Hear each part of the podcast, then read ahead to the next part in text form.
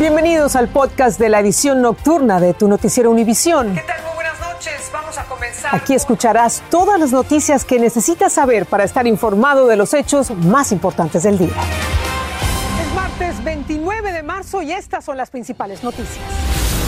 El gobierno de Joe Biden ofrecerá vacunas contra el COVID a los indocumentados bajo custodia de la patrulla fronteriza. Hasta ahora los indocumentados eran deportados bajo el llamado Título 42 debido a la pandemia. Militares ucranianos dijeron desconfiar de la anunciada retirada de las tropas rusas de los alrededores de la capital de Ucrania.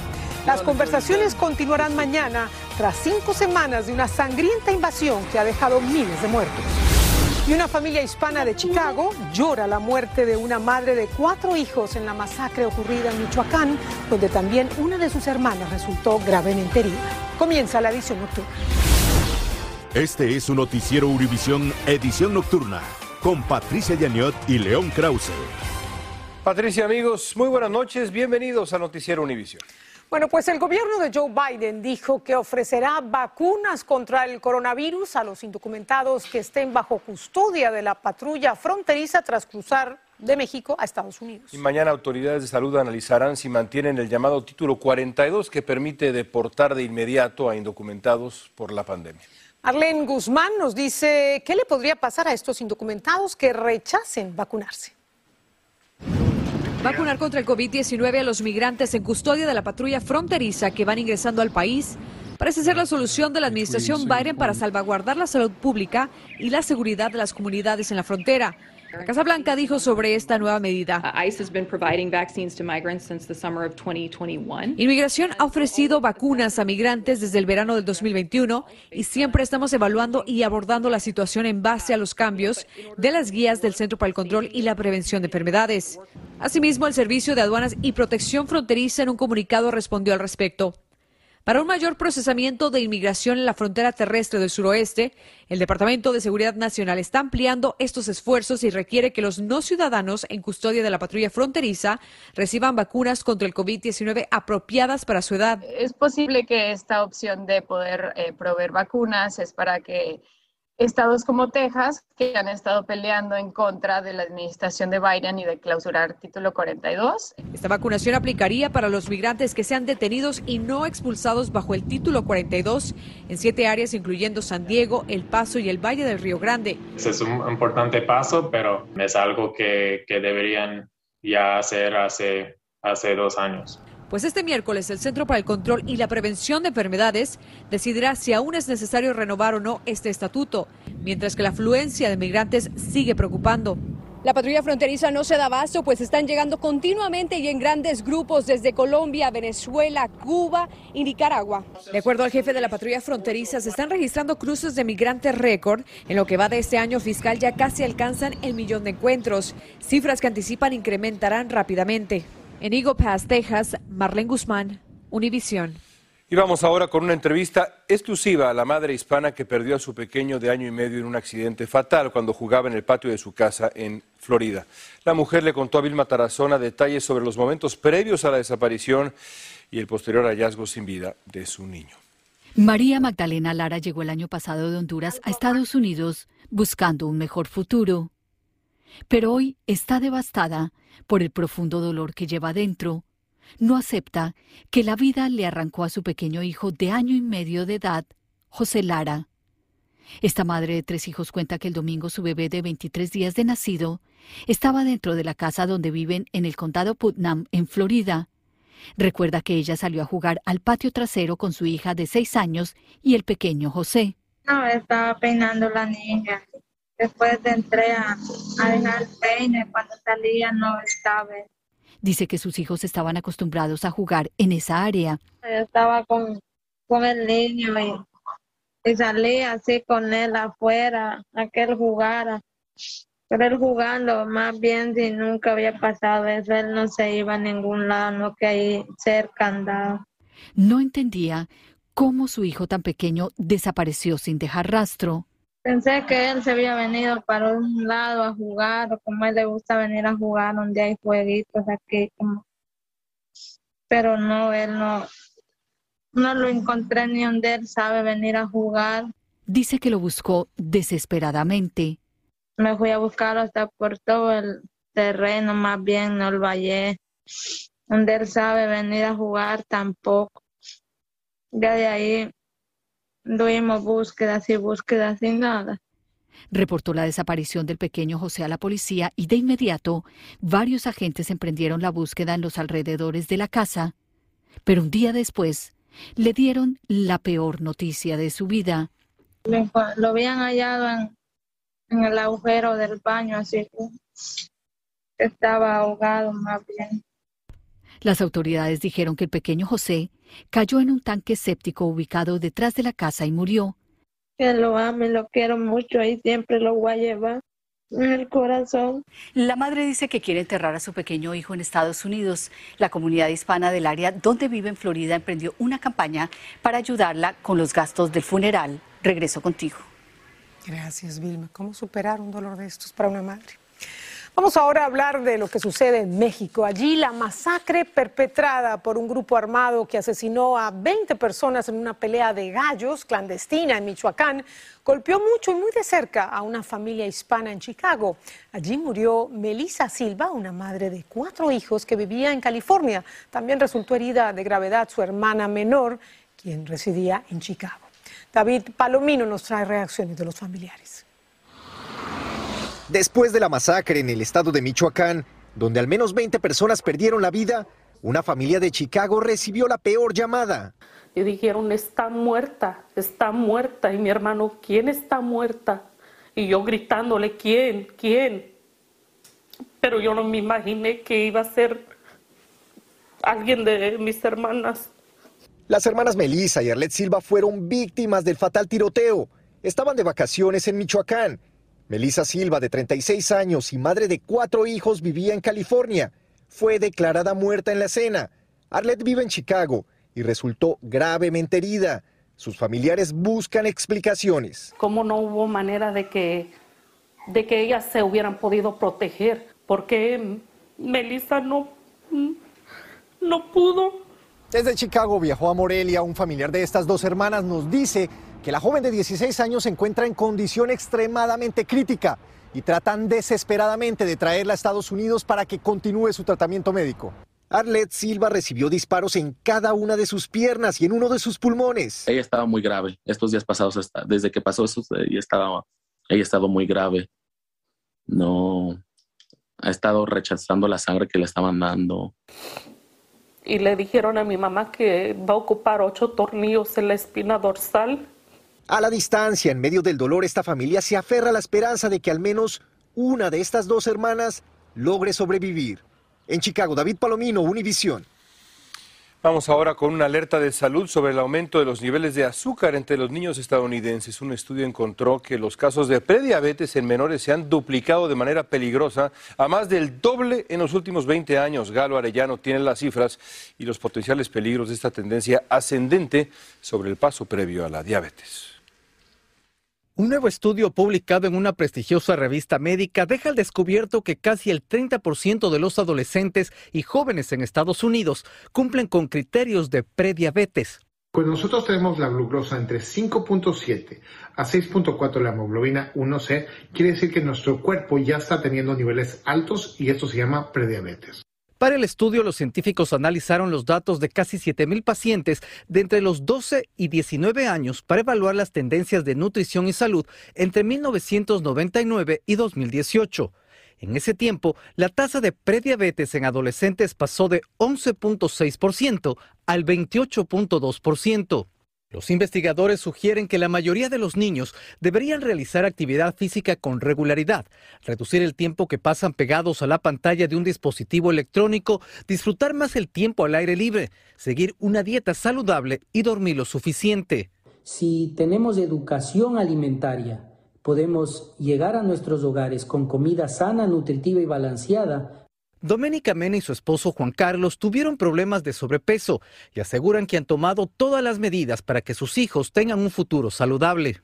Ellos no consumen sodas, hemos bajado totalmente el consumo de azúcar, siempre buscamos alternativas, eh, como la stevia, por ejemplo. Uno de los especialistas me decía hoy que la mejor manera de saber si tu familia está predispuesta a sufrir de diabetes es precisamente abriendo la refrigeradora de tu cocina. Si encuentras gaseosas, postres y comida precocinada, ya eres uno de los candidatos a engordar las encuestas. Recuerden que son los adultos los que traen el alimento a casa, por lo tanto, son los responsables. Seguimos contigo. Gracias, Galo, por este informe. Y la sequía sigue agobiando a California. El gobernador Gavin Newsom ordenó a las ciudades y a varias agencias locales reducir el uso de agua y reforzar las medidas de ahorro. La falta de lluvias ha llevado progresivamente a estrictas restricciones en el consumo de agua que incluyen la asignación de cuotas, como nos explica Jaime García. Muy pronto el césped verde frente a las casas de California pudiera teñirse del color café. En lo que va del año, California pasa por el periodo más seco en 170 años de historia, condenando al Estado a su tercer año de sequía, advirtió el secretario de Recursos Naturales lo que exige cambios a los casi 40 millones de californianos. Estamos viendo que el clima es muy voluble, caen bastantes lluvias y después no nos cae nada.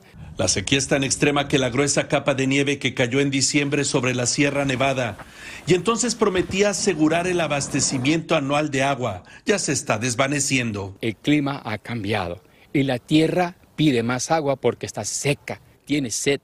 Y entonces cuando se derrite esa nieve, y no nos llega las cantidades que damos esperando a nuestras represas. La autoridad responsable de dotar de agua a California notificó a los encargados de distribuirla que solo les enviará una tercera parte del volumen asignado a final del año pasado, lo que obliga voluntariamente a reducir de inmediato el consumo residencial y comercial del preciado líquido. Traten de ahorrar un 15 a un 20% más. La primera medida es no mojar diariamente el césped y adoptar plantas que no demandan mucha agua. Puede empezar con planta de 4 pulgadas que va a crecer bastante. Han pasado cinco meses desde que el gobernador de California declaró emergencia en este estado debido a la sequía y de no alcanzarse el ahorro de agua que ahora se pide muy pronto pudieran expedirse mandatos restringiendo su uso. En Los Ángeles, Jaime García, Univisión. La Suprema Corte de Justicia en México calificó de inconstitucional la orden de prisión contra la señora Alejandra Cuevas y ordenó su libertad. La acusaban de homicidio por omisión de cuidados hacia Federico Gertz Manero, hermano del fiscal general Alejandro Gertz. Paulina Gómez nos cuenta sobre este caso polémico que para muchos fue un abuso de poder grave de Gertz, uno de los hombres más cercanos al presidente de México dos juicios de amparo. La votación por unanimidad de los 11 ministros de la Suprema Corte de Justicia en el caso de la sobrina política del fiscal Gertz Manero le concedió la libertad absoluta e inmediata a Alejandra Cuevas, presa desde octubre de 2020 en el penal de Santa Marta, Acatitla, de la capital mexicana. Tengo la certeza que sin ustedes, el fiscal general de la República, Alejandro Gertz Manero, me hubiera sepultado para siempre, en la cárcel con un delito que él fabricó. Hace siete años y antes de llegar a su cargo, Gertz Manero acusó a la pareja de su hermano Federico, Laura Morán, y a su sobrina política Alejandra de su homicidio por omisión. Federico y Laura fueron pareja sentimental por 50 años y él falleció a los 82 años de edad bajo el cuidado de Alejandro. El fiscal sostiene que ambas incurrieron en una serie de, omisiones y negligencia eh, al no haberle dado el, cuidado eh, médico y humano necesario para, pues, para que no se muriera. Desde entonces comenzó una batalla penal plagada de arbitrariedades y prácticas extrañas con tintes de revancha personal. Un caso que quedó en manos de la Suprema Corte de Justicia. Ella no tenía ni tuvo nunca la obligación legal de atender al pasivo, al pasivo, pues ni siquiera era hija de él, sino hija de la pareja de este, que además no habitaba con ellos. Los ministros también desestimaron la orden de aprehensión contra Laura Morán, de 96 años de edad y cuñada del fiscal, un revés para Gertz Manero. Eso es un abuso de poder por donde quiera que se le vea. Este caso no hubiera prosperado, no hubiera tenido la rapidez eh, ni el resultado que tuvo finalmente si el fiscal no fuera eso, el fiscal general de la República. Hoy, el presidente López Obrador reiteró su apoyo y su confianza a Gertz Manero, a quien le faltan seis años más en el cargo. Al salir de la cárcel, Alejandra Cuevas dijo que solicitará una audiencia con el presidente López Obrador para pedirle protección para ella y su familia. En la Ciudad de México, Paulina Gómez Bulshiner, Univisión. Vamos ahora a hablar de lo que sucede en Ucrania, donde el anuncio de Rusia de que reducirá sus operaciones militares en los alrededores de Kiev y de Cherniv, en el norte del país, es visto con escepticismo. Mandos militares ucranianos creen que las fuerzas rusas se están reagrupando para concentrar la guerra en el este del país y que la supuesta retirada de tropas es para engañar a los ucranianos. Estados Unidos dijo que hay que tomar con cautela el anuncio de un repliegue ruso. Nuria Garrido nos acompaña ahora con lo último desde Kiev. Te saludamos, Nuria. Hola, ¿qué tal compañeros? Muy buenos días desde aquí, desde Kiev. Pues la verdad, vamos a empezar eh, diciendo que ha sido una noche de muchísimas explosiones. Eh, también, como consecuencia de ello, las alarmas antiaéreas no han dejado de sonar y hace tan solo unos minutos también hemos vuelto a escuchar explosiones seguidas muy fuertes. Esto contrasta con lo que ayer ocurrió en Estambul, con lo que ayer se transmitió desde esa ciudad. Y es que aunque esa reunión fue importante, aunque parece ser que Ucrania y Rusia podrían entenderse a largo plazo, lo que ayer dijo Rusia es que iba a reducir la presencia militar y eso generó aquí buenas sensaciones, pero esa no es la realidad. De hecho, el propio presidente ucraniano Zelensky ya ha dicho que no confía en las palabras de Rusia y que hay que coger con pinzas cada anuncio y cada compromiso que realice. Y no solo eso, sino que también unas horas más tarde, más tarde Rusia ha dicho que ese anuncio de la reducción de la presencia militar no significa directamente que aquí vaya a parar eh, el alto al fuego. Por lo que respecta a esa reunión, es verdad que Zelensky dijo que estarían dispuestos a renunciar a formar parte de la OTAN, algo que siempre le ha pedido eh, Rusia. Vamos a ver también qué pasa en las próximas horas, pero de momento aquí lo que tenemos es que las explosiones siguen y la guerra va a seguir en los próximos días. Esto es todo y regreso con vosotros al estudio. Gracias, Nuria. Hablemos de lo que sucede en Texas. Podría sufrir el azote de tormentas por un lado y de incendios por otro. El gobernador de Texas, Greg Abbott, advirtió a los residentes en el oeste del estado sobre el gran peligro de incendios debido a los fuertes vientos y la baja humedad. En cambio, en el norte, en el centro y en el este de Texas están amenazados por tormentas que podrían provocar inundaciones. Hablemos de fútbol ahora. Hoy se jugaron varios partidos decisivos para nuestros países. El más destacado fue Perú. Aseguró su pase a la repesca. Felicidades a los peruanos y un abrazo a los colombianos, empezando por esta colombiana. Nos tocará esperar cuatro años. Y a los chilenos que se quedaron muy cerquita. ¿eh? Muy cerca. Bueno, veamos eh, cómo luce la tabla de posiciones al concluir la última ronda de clasificación para el Mundial de Qatar. Brasil encabeza el grupo con 45 puntos, seguido por Argentina con 39 puntos. Uruguay se ubica en tercer lugar y en cuarto está Ecuador. Y ahí está Perú. En el quinto lugar tendrá que pelear su pase al Mundial en el repechaje, seguramente contra Australia. Suerte a los peruanos. Activistas de Greenpeace realizan una curiosa protesta contra el proyecto del Tren Maya en la península de Yucatán, en el sureste mexicano. Ya regresamos. Estás escuchando el podcast de tu noticiero Univisión. Gracias por escucharnos. Activistas de la organización Greenpeace se encadenaron a la maquinaria que se utiliza para construir el llamado Tren Maya en el Caribe mexicano. El presidente Andrés Manuel López Obrador ha dicho que ese proyecto conectará regiones aisladas e impulsará las economías locales, pero Greenpeace dice que el proyecto pone en riesgo la flora y la fauna de la selva. Manifestantes haitianos que protestaban contra la delincuencia en una ciudad local quemaron un avión del grupo misionero estadounidense Agape Flights. Videos publicados en redes sociales muestran a los manifestantes subiendo al avión, empujándolo después por la pista del aeropuerto. Ahí están las imágenes. Increíble, parecen de película. Y México ya tiene su primera marca de automóviles eléctricos y lo ensamblan mujeres en una empresa dirigida por otra mujer. Estás escuchando el podcast de tu noticiero Univisión. Gracias por escuchar. La Liga Nacional de Fútbol, la NFL, cambiará las reglas para el tiempo extra en los playoffs o los juegos de postemporada. Bajo la nueva regla, cuando un juego va a tiempo extra, ambos equipos van a tener la oportunidad de anotar. Como sabemos, la regla anterior detenía el juego en cuanto un equipo marcaba. Y México ya tiene su primera marca de vehículos eléctricos, se llama Sacua o Sacua como era el ave favorita del emperador Moctezuma. Y la empresa la dirige una mujer muy talentosa, Nazaret Black se llama. En su planta trabajan mujeres mecánicas junto a algunos compañeros hombres. Nazaret dijo que las mujeres mexicanas tienen derecho a ser parte del sector automotriz. Pero por supuesto derecho y mucho, mucho más. Tenemos una entrevista con Nazaret este viernes en el podcast Univisión. Gracias, buenas noches, nos vemos mañana.